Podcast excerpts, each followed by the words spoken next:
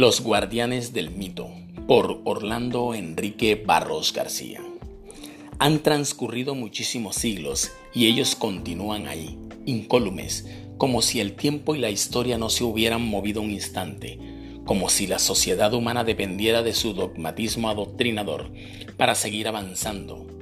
Ese que convirtió a Dios en un ser etéreo y difuso, cada vez más lejano, cada vez más posicionado de su trono y de su palabra